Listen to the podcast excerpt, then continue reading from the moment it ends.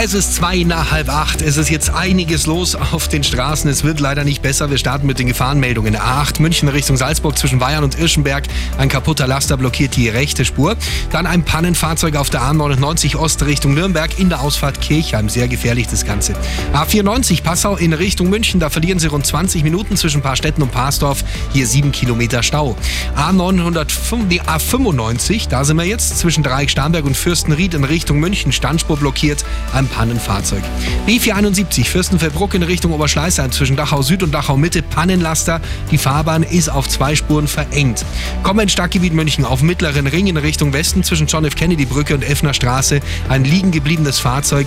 Hier stockt der Verkehr.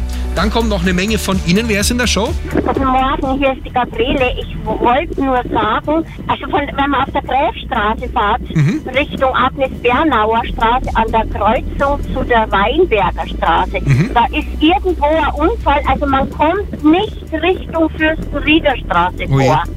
Also man muss praktisch über die Landsberger Straße ausweichen. Gabriele, Dankeschön. Dann noch jemand? Thorsten Wahl, schönen guten Morgen.